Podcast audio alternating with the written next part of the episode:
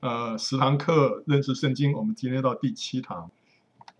啊，我们之前我们看到从创世纪啊，我们有看到里面亚当是预表基督，对不对？他是第一个人啊，然后从他身上就做出夏娃，所以跟今天从基督的这个肋旁啊，这个教会也生出来，所以亚当是预表基督，还有女人的后裔是预表基督，对不对啊？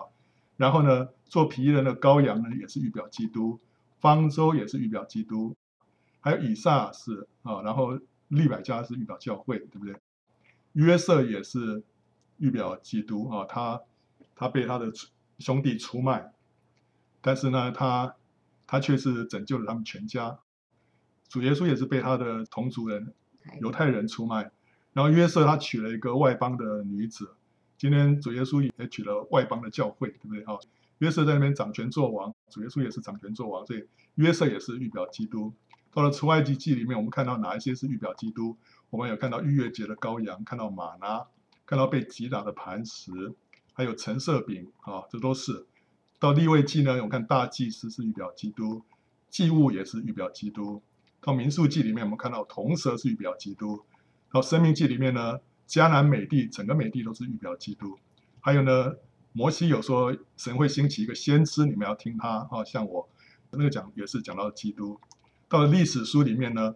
讲到大卫的子孙，对不对？神应许大卫的后裔啊，神要给他一个国度是永远没有穷尽的。那讲到基督，所罗门也是预表基督。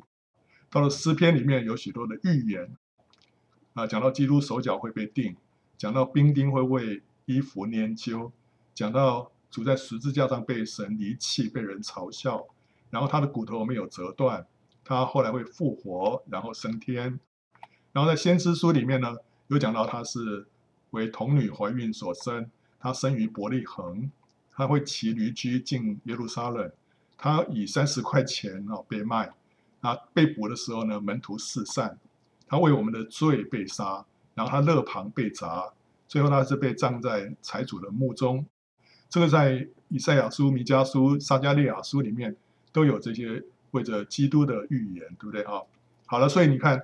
在旧约里面，从创世纪一直到先知书结束啊，很多地方都在指向基督。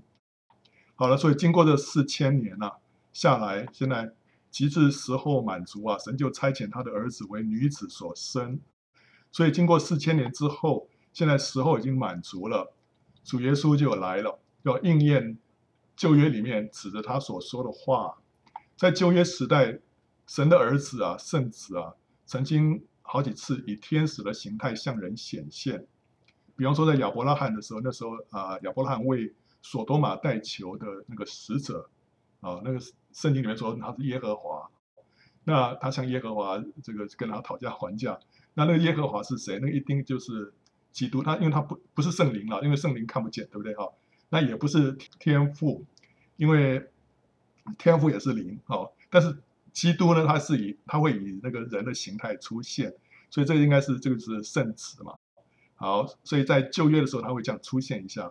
然后跟雅各摔跤的那个天使呢，应该也是也是神的儿子啊，因为后来雅各就说：“我面对面遇见神，对不对？”那像参孙的父母显现的那个天使呢，应该也是神的儿子，因为他说：“你们不要问我是叫什么名字，因为我的名是什么奇妙的。”所以只有。主耶稣的名字啊，主耶稣基督的名字是奇妙的，对不对哈？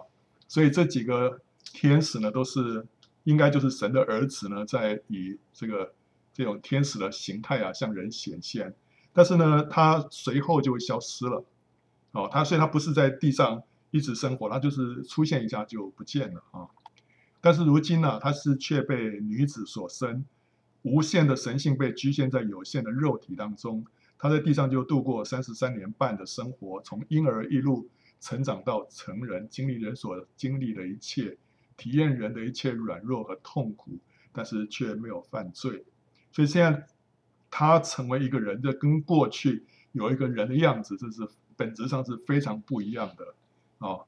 所以啊，上回有人问我说：“嗯，那个麦基洗德会不会就是基督啊？”我说：“不是，因为麦基洗德是。”真的有这个人，他真真的是在耶路撒冷做王，所以他不是说出现一下之后就就消失了，他还回到耶路撒冷去继续做他的王，对不对啊？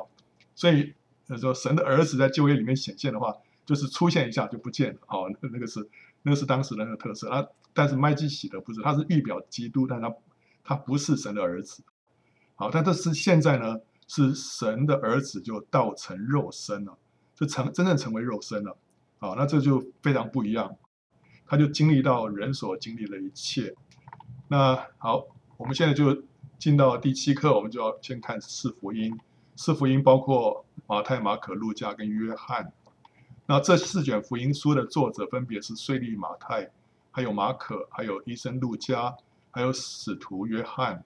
他们写成的时间是马可福音最早，大概是主后五十到六十年之间啊。那个时间是保罗还在旅行传道当中。然后呢，第二个可能是路加福音，路加福音大概主后六十二年，这可能是保罗在罗马做监的时候他写的啊。那接着是马太，马太跟路加都有参考马可福音的内容，所以里面有相当多的地方是重复的。所以这三卷福音书呢，因为有很多重复，我们称它为符类福音或者叫做对观福音 （Synoptic Gospels）。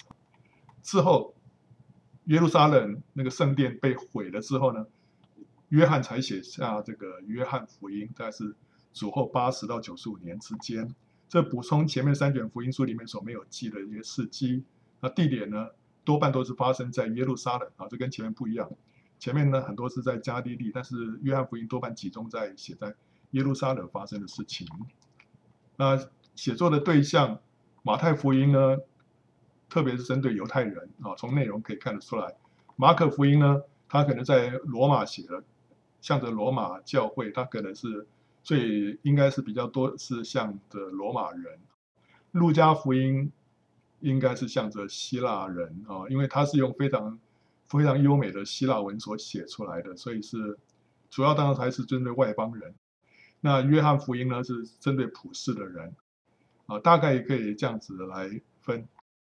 那马太福音的特点，它最常引用旧约，是其他福音书的两到三倍。为什么呢？因为他写给犹太人，他就证明耶稣就是旧约里面所预言的弥赛亚。犹太人有这样的旧约的背景，所以它里面引用了很多的旧约。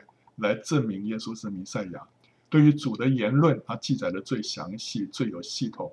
另外有几卷福音书里面很多是记载主所做的事情，但是马太福音呢，对于主耶稣的所讲的道啊，记载的最完整。所以讲到天国啦，然后登山宝训啦这些等等，他就讲的非常的详细。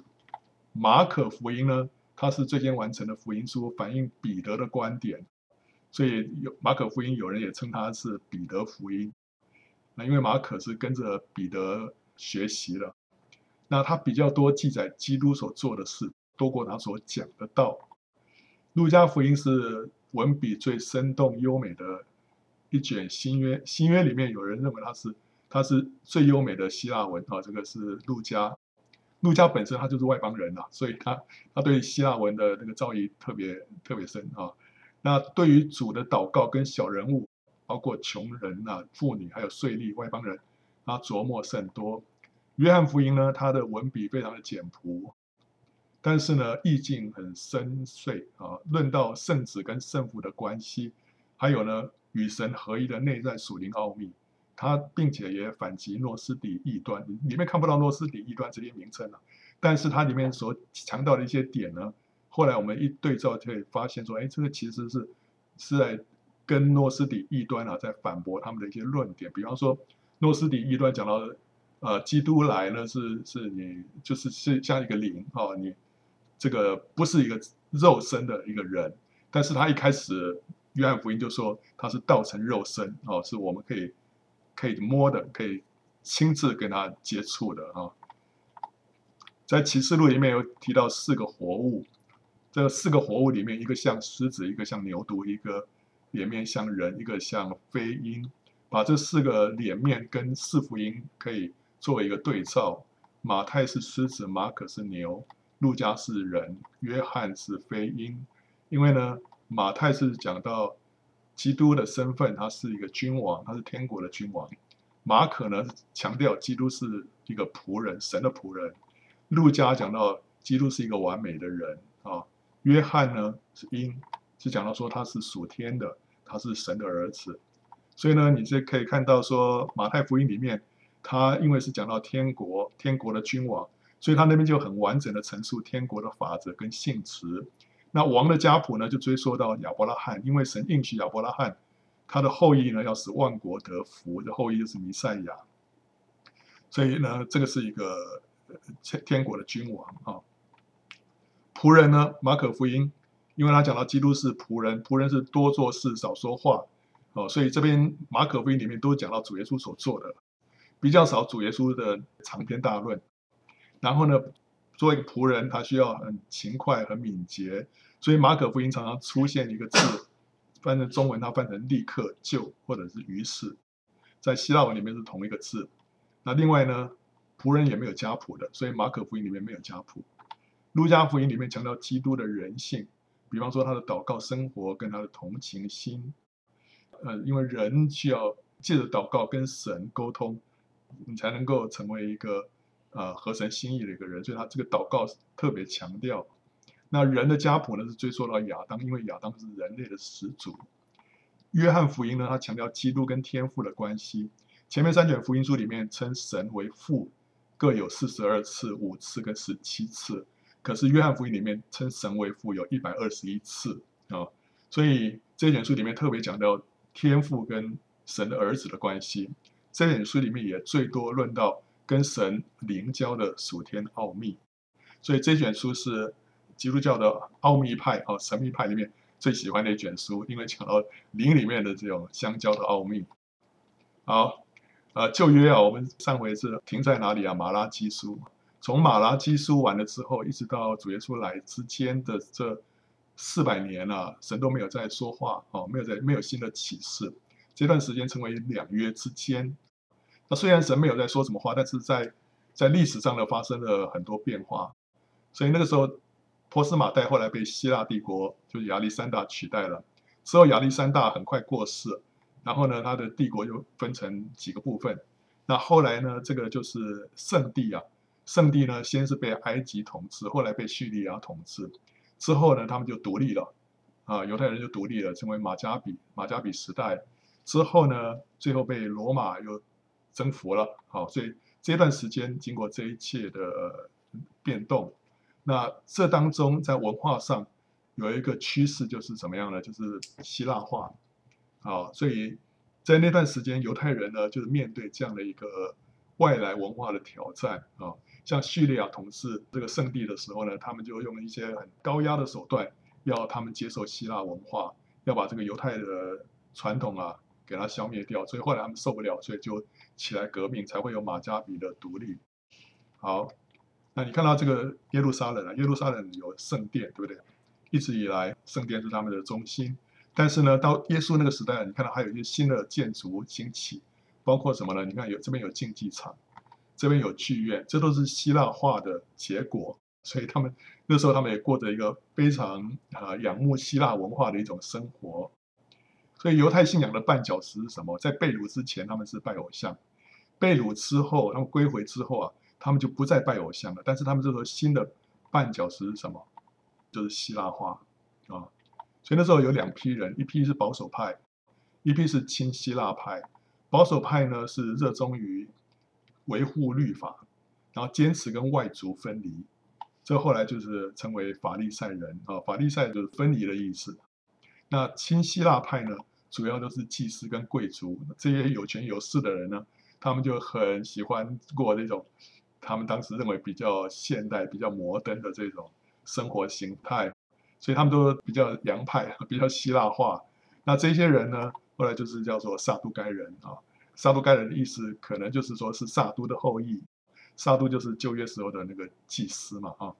好，所以到主耶稣那时候呢，在社会上，他们有两个很大的势力，一个是法利赛人，一个是撒都该人。他们的理念是相反的，一个是非常保守，一个是亲希腊的。所以那时候在耶路撒冷啊，最高的权力机构啊。是什么？是工会啊！当时工会里面组成有一个大祭司，然后有二十四个祭司长，然后二十四个长老，二十二个文士。祭司长都是撒都该人，然后文士呢，可以说大部分都是法利赛人，因为法利赛人对于这个神的诫命律例啊，非常的认真，所以后来他们当中有一些人就成为文士。那长老呢是平民的代表，OK，这是当时的背景是这样子。然后当主耶稣传道的时候呢，这个犹太跟撒玛利亚是归罗马的巡抚比拉多管辖的，北边的加利利跟约旦河东的比利亚是封给小希律，就是大希律王的儿子小希律。这个是约旦河。那个时候犹太人多半就聚居在这个犹太跟加利利。那加利利的宗教气氛没有像犹太地那么的强烈，犹太地的这个宗教气氛特别强烈。那撒玛利亚是血统信仰都不纯的地区呢，被犹太人鄙视，双方就互不来往。好，我们看到主耶稣那时候出来服侍的时间呢、大概有三年半。第一年、第二年、第三年跟最后半年。第一年是什么时候？这个有不同的看法。那我我非常认为是第一年，就是主后二十九年。好，这当中主耶稣就经过几个逾越节哈，红色的这个是逾越节，在春天的时候。那他这个圣经里面也记载，他有一次是过那个住棚节，还有一次是过修殿节的，在第三年的时候。好，他第一年可以说年初的时候，他在约旦河就受浸了。之后呢，啊，有加拿婚宴，然后呢，跟尼哥底母谈到在耶路撒冷。之后，他的门徒在犹太地方就为人施洗。然后年底呢，就是在撒玛利亚遇见了撒玛利亚的妇人。第二年呢，就到了加利利，那时候他呼召四个门徒。后来在过节的时候呢，到了耶路撒冷，在毕士大池子那边又医治了人。之后在加利利呢，他又立了十二个使徒。呃，有山上的宝训，有天国的比喻，然后差遣十二个使徒，然后呢，最后在五饼二鱼啊喂饱了五千个人。这段时间多半在加利利，所以这段时间被称为是加利利施工，这是他的施工啊蓬勃发展的一段时间。第一年圣经里面记载的比较少，只有约翰福音有提到，所以第一年呢，可能他的知名度还不是那么高。到第二年的时候，是他知名度啊。这个大幅提升的时候，那时候他做的有声有色。到第三年呢、啊，这时候他就遇到了一些反对。其实从开始就有反对，他到第三年之后，那个反对的力量更强。然后甚至于这时候也有人要强逼他做王，所以那时候他就开始退到外邦去，先是退到推罗西顿。之后彼得就获得启示啊，说他是基督，是永生神的儿子。之后他登山变相。啊，这都在外邦发生的是一些事情。接着呢，在耶路撒冷，这个有活水江河啊，那时候的记载都在约翰福音里面。然后到最后半年，他就面向耶路撒冷，他差遣七十个人，这个比利亚就是约旦河东啊，然后一直到约耶路撒冷，他就受难复活，然后升天。好，这个次序啊，里面我们把这些东西啊，按着这个前后顺序排出来。然后再安排，可能这个是第一年，这可能是第二年，这可能是第三年，在圣经里面没有讲的这么清楚，但是我们可以把它列出来。那这是根据什么？是根据我们先把它根据约翰福音先把它排出来，因为约翰福音里面对于时间他讲的比较明确哈。第一天发生什么事，第二天发生什么事，然后到了什么时候又在哪一个节期发生什么事情，所以约翰福音讲的很清楚。所以，我们先按照约翰福音把这个前后顺序排出来之后呢，接着按照马可福音，马可福音基本上是按照时间先后放的，然后呢，接着再把路加福音所所写的特别的部分补进来，最后再按照马再把马太福音放进来，因为马太福音比较不是按照时间，它是按照这个啊，他讲到的那个，他把它整理起来哈，这个这一篇讲到就就全部放在这儿。后面一边讲到放在另外一个地方，不一定是按着时间。然后我们再看施洗约翰，施洗约翰呢是在主耶稣出出来传道之前，大概前一年的时候就开始传道了，可能前半年。然后呢，主耶稣传道第一年结束的时候，施洗约翰就被下在监里面。所以施施洗约翰他服侍的时间不长，可能只有一年半就结束了。但他的角色非常重要，因为他为主耶稣开路。那时候他来的时候。等于在犹太地区啊，造成一个属灵的大复兴，所以所有人都跑去他那边接受他的洗礼，就是承认自己是罪人，他们需要神的救恩，所以他为着基督要来啊，他预备人的心，让人都承认自己是罪人。但是很快的，他就被下在监里面。到第二年结束的时候，他就被杀了。所以他的服侍时间很短。但是主耶稣他自己说了，富人所生的没有一个超过施洗约翰，没有一个比他更大的啊啊！所以一个人服侍的生命不一定很长，但是他在天国里面的地位是非常重的啊。好，我们看一下第一年，第一年呢，主耶稣是先受浸，对不对？在约旦河这边，然后呢，接着他受试探。撒旦来试探耶稣，他就引诱耶稣啊，用神的身份跟能力来解决他自己所面对的问题，对不对？他说：“你若是神的儿子，你可以叫这个石头变为饼。”但主耶稣呢，他坚持完全跟人来认同，他以人的地位跟身份来胜过撒旦的试探，因此他就成为我们的元帅跟先驱。如果说是他以神的身份来打败撒旦或者胜过试探的话，那没有什么了不起，对不对？因为你是神嘛，对不对？但是因为他就坚持以人的身份跟地位来胜过仇敌，这就荣耀的神哦，因为他是神的能力在一个普通的人身上彰显出来，胜过仇敌。那今天我们也可以这样子，借着神的大能来胜过仇敌，对不对？好，之后呢，我们看到主耶稣他医病行神迹，还有他明白人心里面的意念。他也会发预言说：“OK，你你等下会遇到什么？呃，有有一个拿着一个水瓶过来，OK，主耶稣会讲这些预言，或者说他明白人性里面讲什想什么。哎，你刚刚在无花果树底下，我就已经看到你了。哇，人家就觉得好惊讶，对不对哈、但是你想说，哦，因为他是神嘛，他当然都知道，不是，这不是因为他是神才有这些能力，他乃是使用什么圣灵所赐的属灵恩赐。”这个属灵恩赐包括医治、行异能、知识的言语、说预言等等，这些恩赐啊，我们所有的基督徒啊，我们也是可以领受的。所以圣灵降临之后，门徒们他们就得到这些恩赐了。所以主耶稣那时候说啊，他所做的事，信他的人也要做，并且要做比这更大的事。而且呢，他说，如果天父没有告诉他什么，他就什么也不能做。所以主耶稣完全是站在一个人的身份。人的一个立场上面来活他三十三年半的生活，特别是后面的三年半，他没有完全没有用到他的神性来解决问题，来对付撒旦。他所做的一切就是照着一个我们今天普通的一个基督徒，但是呢，我们领受圣灵的恩赐，恩圣灵的大能之后，来胜过仇敌啊。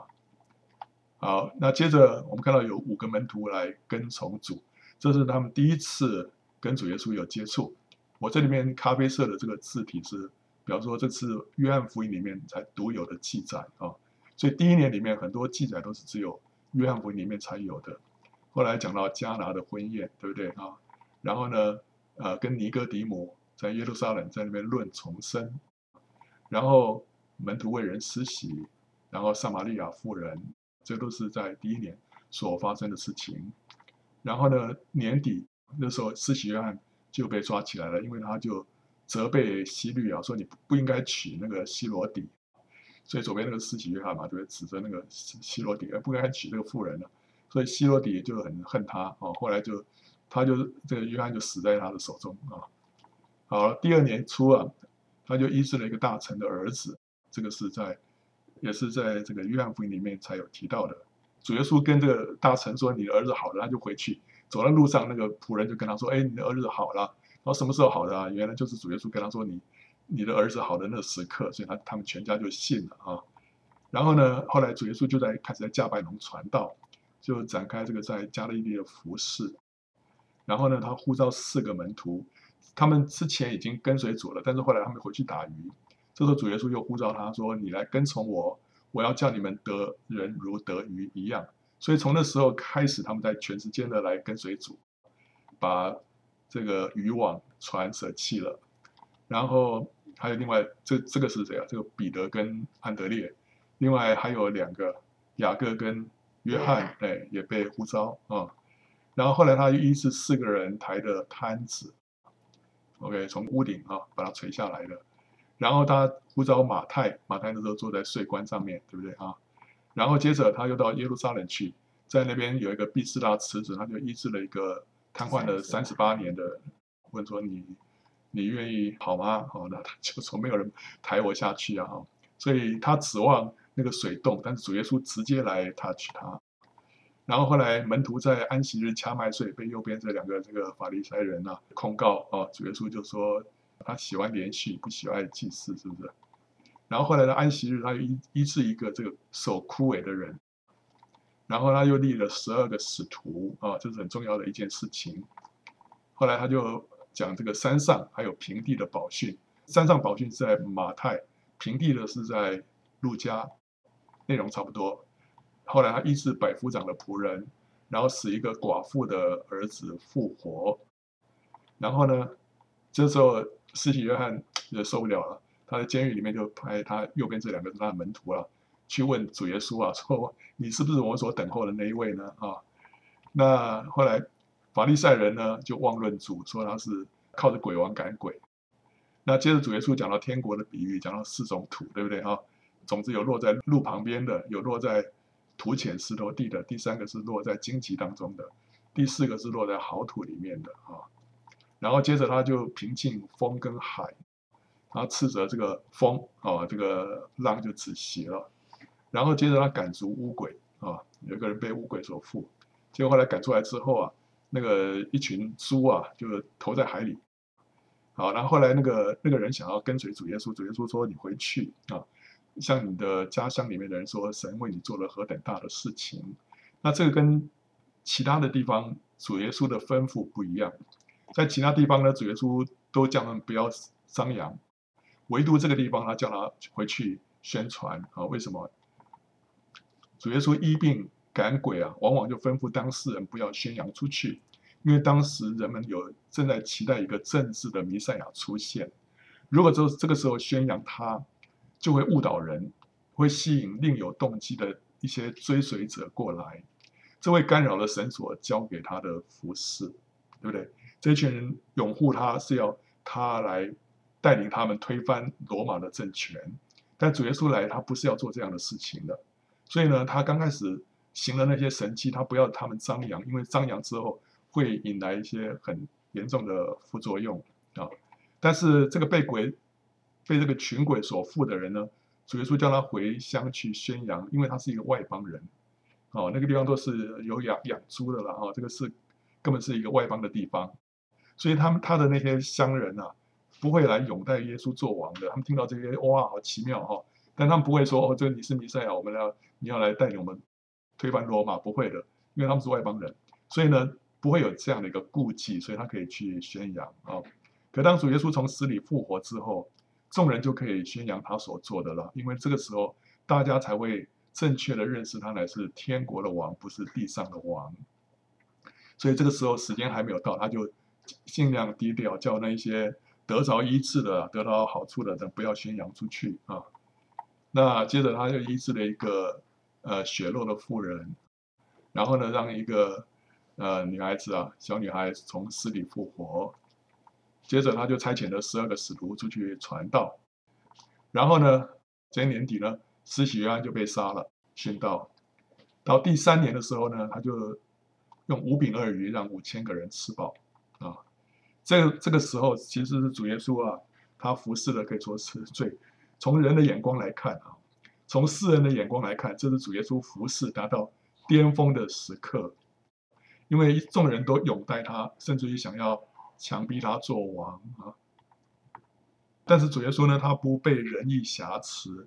从那个时候起啊，他就退到外邦人之地，推罗、西顿啊、低加坡利、该撒利亚、腓立比、黑门山啊，在那边呢，没有这些狂热分子的催逼，他可以把更重要的真理来启示给门徒。所以你看到后面，后来他就开始就退啊，一直隐退。主耶稣其实他并不在乎跟随他的人数有多寡。所以说有时候讲了一些道啊。让人呢很无法接受。我的肉是可吃的，我的血是可喝的哈。你们要吃我的肉，喝我的血，哇！很多人就离开他。主耶稣好像并不是很很在乎哈。他有时候故意讲这些话，然后有人要跟随他呢，他说：“他说你们的父是撒旦，那，走掉人更多哈。他真正的他，因为他的重心是放在栽培他身旁的那一小群门徒啊，因为将来他要透过这一小群人来翻转天下，所以他不需要很多这个闲杂人等来跟随他，但是他很在乎的是旁边这几这几位啊，所以这几位是他他的这个工作的重心。接着他喂饱了五千个人之后，他们就要逼他做王了，那时候他就退开。把他们打发了，然后他就走在海面上。后来他到了推罗西顿，他医治了一个迦南妇人的女儿，然后让四千个人吃饱。后来彼得就认耶稣为神的儿子。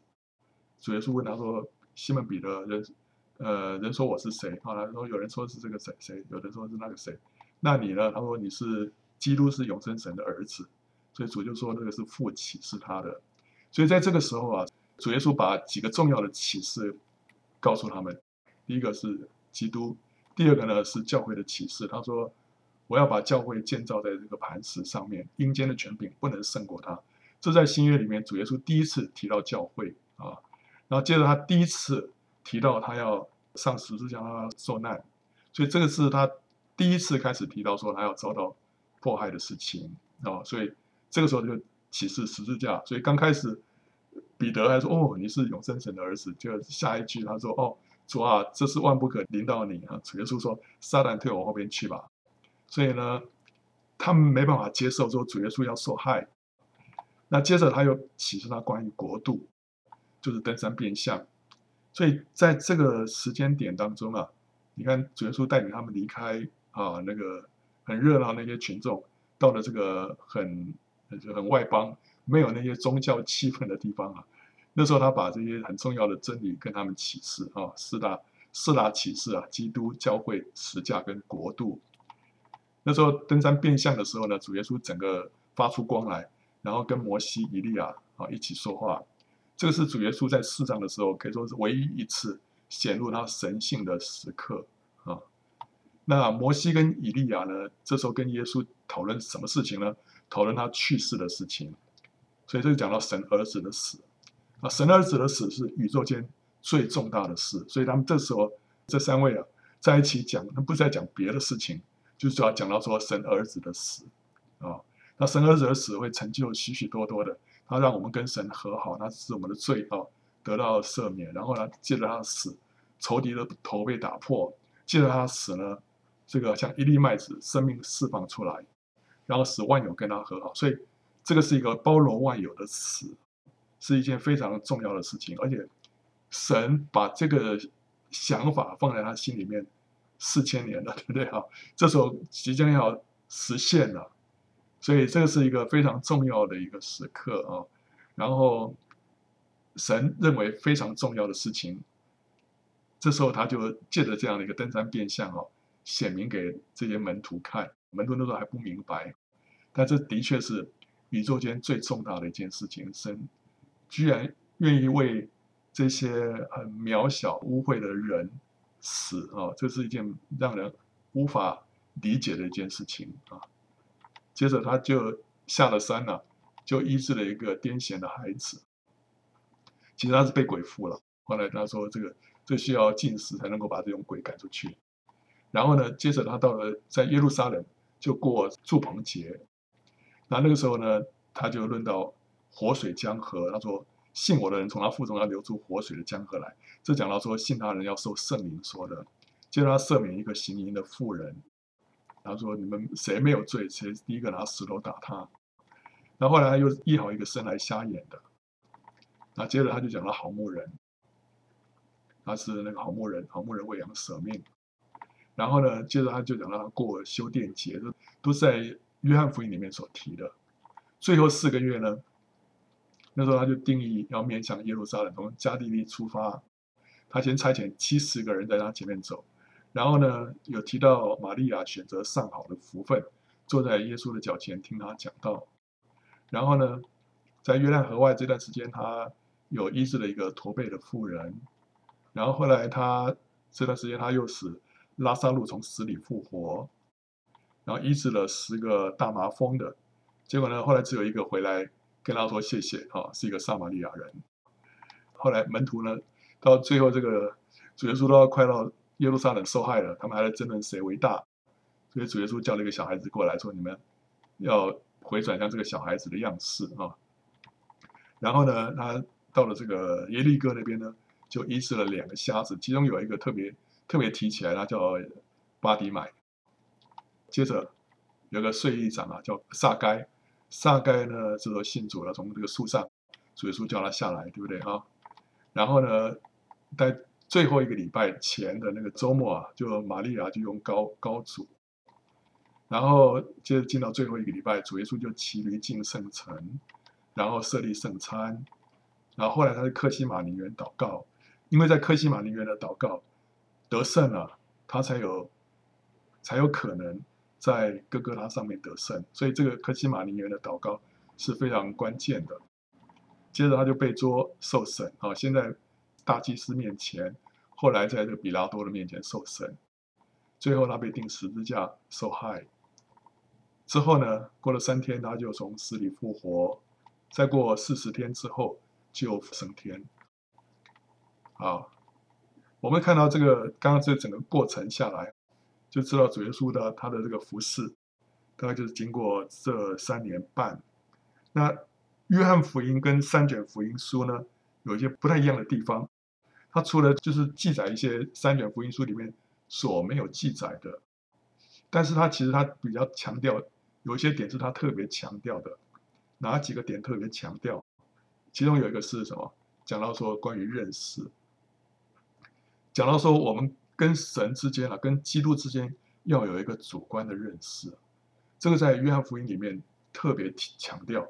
超过另外三卷福音书啊，所以当那时候拿但业对那个腓力说啊，拿撒勒还能出什么好的吗？腓力说什么？你来看，你来看，就说我们要自己去接触主。所以后来那个撒玛利亚那边那个叙加那个城里面的人啊，后来接待了耶稣，对不对？后来他们就对夫人说什么？现在我们信不是因为你的话，是什么？我们亲自听见了。知道这真是救世主，所以我们跟神之间的关系不是听别人说的，乃是自己要去亲自去听，自己亲自来看哦。这是约翰福音里面所说的这个认识。主耶稣说啊，既放出自己的羊，就在前头走，羊也跟着他。为什么？因为认得他的声音。所以这这是讲到说，你跟主有接触之后。你就会听到他的声音，听到他的声音之后，你就会认识他的声音。好，然后十七章第三节说：“认识你独一的真神，并且认识你所差来的耶稣基督，这就是永生。什么是永生啊？长生不老啊？不是。他说是啊，是认识啊，就是跟这位神产生一个主观的接触，然后呢，在这当中你就认识他了，你就明白过来了，你就了解这位神是怎么样的一位神啊。”所以这个这个认识就是他说永远的生命，他说真值得，然后真理的圣灵来，他引导你们进入一切的真理。怎么样引导我们进入一切的真理呢？就是我们里面的眼睛开了，我们对神有一个主观的认识了。你听到主对你说话了，你看到主所要你启示你的东西了，这个就是圣灵所带领你的。然后呢，接着他很强调的就是相交，好，跟神之间的相交。他说：“凡接待他的，就是信他名的人，他就赐他们权柄，做神的儿女。那些相信耶稣的人是什么样的人呢？就是接待他的人，接待他就是跟他产生一个相交。然后呢，他说：‘你们查考圣经，因你们以为那中有永生，给我做见证的，就是这经。然而你们不肯到我这里来得生命。’所以那些犹太人他们在那边查考圣经。”但是今天有一个更重要的，当主耶稣来的时候，他们需要到主的面前来，跟他从他得生命。所以，我们不是只是一个理性上的一个了解，我们需要跟他有一个主观的接触，这样一个主观的相交，就是要接待他，然后呢，到主的面前来得生命啊！吃我肉、喝我血的人，藏在我里面，我也藏在他里面。吃跟喝是一个最主观的动作。最主观的经历，对不对？你光是看一个食物，看一个饮料，你其实跟它没有关系的。你一定要把它吃下去、喝下去，你才会跟他有关系，他就会在你的里面，哦，对不对？然后呢，他说，然后你也在我的里面，所以呢，借着这个吃跟喝，你就是跟讲到就主耶稣讲的是什么呢？很多人就怕不明白什么什么，你可以什么吃啊，怎么喝喝你的，这怎么可能？他说这个就是讲到说，把主耶稣接受进来，我们跟他有一个相交，相交之后，我们就可以跟他合为一。他说：“我就是葡萄树，你们是枝子，藏在我里面的，我也藏在他里面。这人就多结果子，因为离了我，你们就不能做什么。所以这就是讲到跟主之间的那个关系啊，是一个生命的连结，是一个生命的相交。透过这个相交，他在我的里面，我也在他的里面，而且就会多结果子。好，所以约翰福音里面，他再三的就提到这一点：我们跟神之间一定要有那种主观的。”认识跟主观的相交的经历，经过相交之后，我们就会经历到他的同在，对不对？他就与我们同在，你就知道说主的同在是怎么一回事，不是主无所不在，所以我知道 OK，他是无所不在，不是你会经历到主就是很真实的与你同在，然后呢，你会经历到跟神之间的合一，因为他在我里面，我也在他里面，对不对？哦。然后这时候你会经历到他的显现了，有了我的命令又遵守的这人就是爱我的，爱我的必蒙我父爱他，我也要爱他，并且要向他什么显现。所以约翰福音里面就提到说，我们要认识神，要跟他相交，同时你会经历到他的显现。这个显现是什么？是在内在的显现。所以我说刚刚说这个约翰福音是啊奥秘派的基督徒很喜欢的一卷书，就因为这卷书里面讲到就是哦。奥秘的这种经历跟神之间的相交啊，我们如果没有这些经历的话，我们的基督徒的经历是非常贫乏的，是非常可怜的。我们好像只是等着有一天离开这个世界啊，我会进天堂。那我们这个在这地上就太悲惨了。今天神让我们在这地上能够经历到一个丰盛的生命，是一个非常丰盛的生命。为什么？因为可以经历到主的同在，经历到主的显现，还有跟主的合一。这透过跟他相交，还有呢，有主观的、很主观的来认识他啊、所以这都是约翰福音里面所强调。所以这卷福音书跟另外三卷福音书啊，在这方面是特别不一样啊、所以我在这里特别呃跟大家也分享一下。那接着我们就看到《使徒行传》了，主耶稣钉十字架的时候啊，那时候是罗马皇帝是提比留，隔不久保罗信主了，然后呢，在格老丢跟尼禄年间呢，保罗就展开他的三次的旅行传道。到了尼禄的后来啊，在六十八年左右啊，那时候保罗跟彼得都殉道了。然后呢，七十年那时候圣殿就被毁。然后到了这个窦米先，尼禄跟窦米先这边的，我用粉红色，就这两个皇帝是当时对基督徒啊逼迫的比较厉害的两个皇帝。在窦米先的末年呢、啊，那时候。约翰呢也被放逐到拔摩海岛，那时候他就写下了启示录啊。OK，那现在我们看的是这个使徒行传，使徒行传呢就是中间这里这一段啊，从主后三十二年，这时候基督升天开始，一直到主后六十二年，那时候保罗被囚于罗马，这中间这三十年的历史啊，大概就在使徒行传里面有记载啊。使徒行传有没有二十八章？它包括前面是主要讲到彼得的事情，一到五章，六到八章呢提到两个执事，一个叫斯蒂凡，一个叫菲利的故事。第九章讲到扫罗归主的故事，十章到十二章又是彼得的事情，之后全部都是讲到保罗，就是那个扫罗了哦。那第二章讲到说那时候啊、他们在耶路撒冷等候，对不对？哈、哦，主叫他们说不要离开耶路撒冷。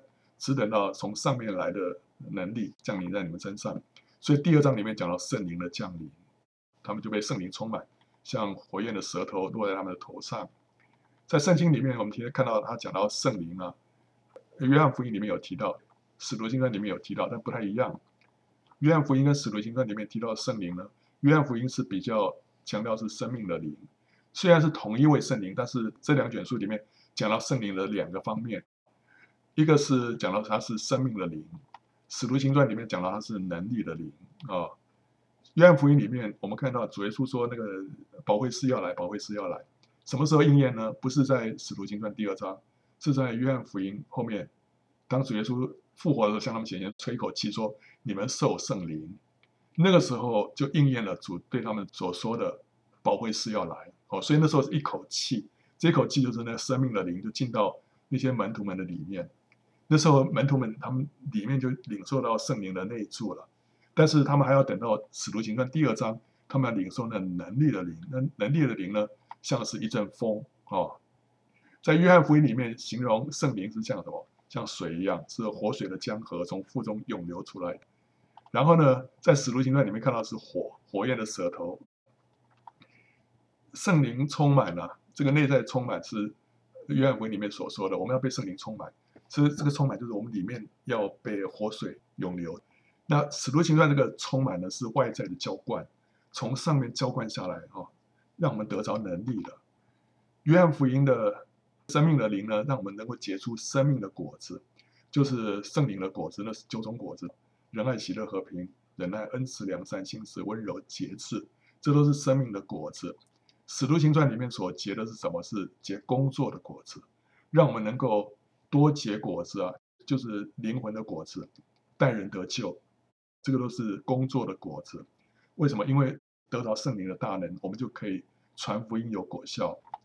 所以生命的灵呢，让我们能够结生命的果子之后，就可以彰显基督，彰显神，让我们这个人呢像神。那使徒行传里面这个能力的灵呢，让我们可以为神掌权啊、所以像神跟为神掌权，就是神创造人的两大目的，对不对啊？啊，接着。后来就让三千个人信主，在那天一天之内，就为他们施洗。接着呢，他就医治了一个美门口的一个瘸子。彼得说：“啊，金银我都没有，只把我所有的给你。我奉拿撒勒人耶稣基督的名，叫你起来行走。”所以就扶他起来，他就起来行走，而且跳跃，哦，左上角那个哦，那边跳跃。结果那天呢，就有许多人相信了，男丁的数目约到五千。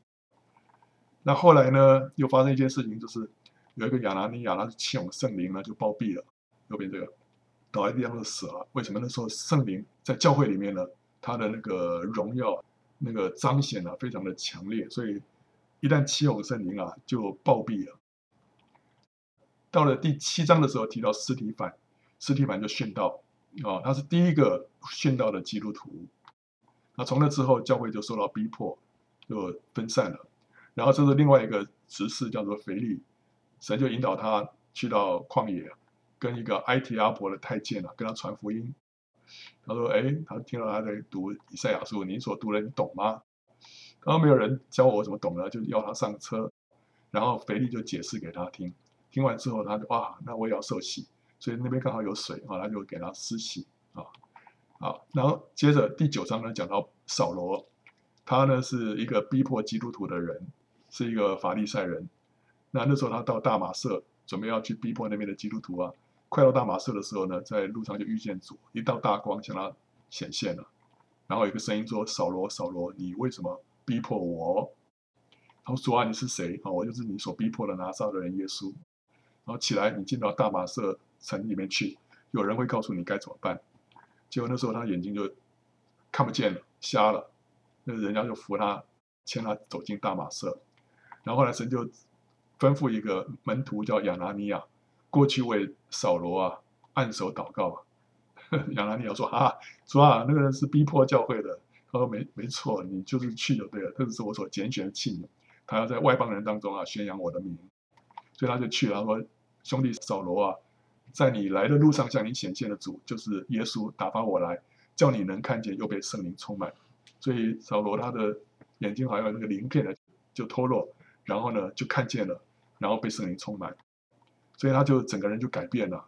那时候他就去到呃亚拉伯旷野，那边神就启示他，把他过去所读的圣经，这时候完全重重新解释，他才知道说哇，原来这个讲的就是耶稣基督啊。所以后来他就大马色里面就开始做见证，结果呢，开始有人就准备要害他，所以那时候他的门徒呢就把他从窗户啊垂到城门外，他就。逃离大马色啊，直到后来巴拿巴再去邀他把他带到安提阿一起来建造教会。好，第十章的时候呢，讲到哥尼流信主啊，那时候彼得呢住在一个削皮匠的叫西门的家里面，中午啊，那肚子饿，结果那时候他魂游向外，看到了从天上啊垂下一块大布，哇，里面有各种动物，这些动物是不洁净的，是犹太人不能吃的，但是神叫他起来宰了吃。彼得说不行啊，啊，这是不洁净的。结果这异象就出现了三次，然后呢，后来哥尼流呢差人到削皮匠西门的家里面来找彼得啊，因为天使跟哥尼流说啊，你就去那边找那个彼得来，他有话跟你们说。结果那个彼得他才知道说，哦，原来这个是神启示他，说不可以把这个外邦人的家当做不洁净，你就是要去啊。去了之后呢，哥尼流就迎接彼得啊，向他跪下来啊。彼得说，我也是人啊，起来起来。然后后来就跟他们传福音，传福音之后啊，圣灵就降临在他们一切听到的人身上，哇，跟他同去人都好惊讶，这不是跟当时我们领受圣灵一样吗？所以呢，外邦人他们也可以接受圣灵啊，这样子。当时主耶稣在彼得啊承认他是基督的时候啊，他有说：“我还告诉你，你是彼得，我要把我的教会建造在这磐石上，阴间的权柄不能胜过他，我要把天国的钥匙给你。”凡你在地上所捆绑的，在天上也要捆绑；凡你在地上所释放的，在天上也要释放。所以那时候就神启示他关于教会。那这时候他他有说啊，要把天国的钥匙给他。结果后来果然，彼得就拿这个天国的钥匙呢，打开两扇门。第一扇门是犹太人信主之门呢，就是在圣灵降临五旬节那一天呢，三千个人信主。那时候彼得站起来讲道，对不对？好，三千个人信主。所以他把那个第一个门打开了，现在他向着哥尼流一家人讲道啊，把外邦人信主的门也打开了。所以他都是第一个把这两个很重要的信主之门打开，他拿着这个钥匙，应验了主耶稣当时对他所说的话。接着我们就看到是保罗的故事，第九章他信主了，到第十三章、十四章呢，就讲到他后来就被带到安提阿去，在那边服侍神，结果结果是圣灵就呼召。他跟巴拿巴出去旅行传道，第一次他们就从安提阿出发，先到了这个基比路这个岛，在那个地方呢，有一个疑驴马就抵挡使徒，后来被保罗斥责，他眼睛就瞎了，所以那个方伯就信主了。接着后来他就到了这个这个叫南加拉太，在那个地方，保罗在路斯德就医治了一个生来瘸腿的人，结果大家说哇轰动啊！就都市的人就要向使徒献祭啊，牵了这个牛来啊，要给他献祭啊。保罗跟巴拿巴说：“哎，我们都是人啊，不可以让我们献祭啊。”结果那时候有一些人就来怂恿那些当地的居民啊，就来迫害这个使徒啊。后来他们这些人就听了那些话，就用石头把保罗啊打死了，以为是死了，就把他拖到城外去。结果后来保罗居然站起来啊，就没事啊，就回到城里面去啊。那。后来他就回头兼顾那些教会，然后再回到安提阿，这是完成他第一次的旅行布道。啊，然后第十五章里面就举行了一场耶路撒冷的大会，因为那时候他们在讨论说到底外邦人要不要受割礼的事情，所以他们就从安提阿到耶路撒冷去。然后保罗跟巴拿巴讲到说神借着他们做了哪些事情啊，外邦人信主啊，如何如何。所以后来使徒们就决定说外邦人。不需要受割礼也可以得救，所以这是一个很重要的一场大会。那十六章到十八章呢，就讲到保罗第二次出去。那这次他不是跟巴拿巴了，这时候他带着希拉啊，因为他跟巴拿巴就分道扬镳了啊，因为马可的事情了啊。好，那这个他到了一路呢，就到了这个特罗亚这个地方。那这个地方呢，保罗就看到马其顿的异象，有一个马其顿人呢，在梦中向他显现了，说：“求你啊。”过到马其顿来帮助我们，所以他们就想哇，所以这个是神带领他们要过到什么？从亚洲进到欧洲，所以这是一个很大的一个改变。这个策略啊，就从亚洲进到欧洲，马其顿就在希腊半岛的北边啊，所以他就过去了。过去之后，在腓立比，这是第一座城，在那边呢，就碰到一个鬼妇的使女来搅扰他们。后来他们就把那鬼赶出去，赶出去之后呢，他们就被关起来了。啊，那结果他们在狱中呢，就唱诗赞美神，就地拉震动啊，啊，这个锁链都脱落，所以这样我们看到在苦难当中的赞美啊，那个能力啊非常的大。然后呢，这当中狱卒就信主了。保罗跟他说啊，当信主耶稣，你和你一家都必得救。好，那这个是在腓立比发生的事情。后来他就一路啊，到了哥林多。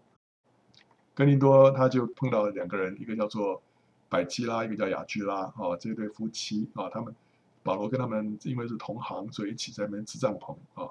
呃，可是后来他不需要支帐篷，因为后来提摩太啦，他们就从腓立比，腓立比这个教会对保罗非常非常好，所以常常给他有奉献，所以他们带着奉献过来。保罗那时候这个全心全意的来传道。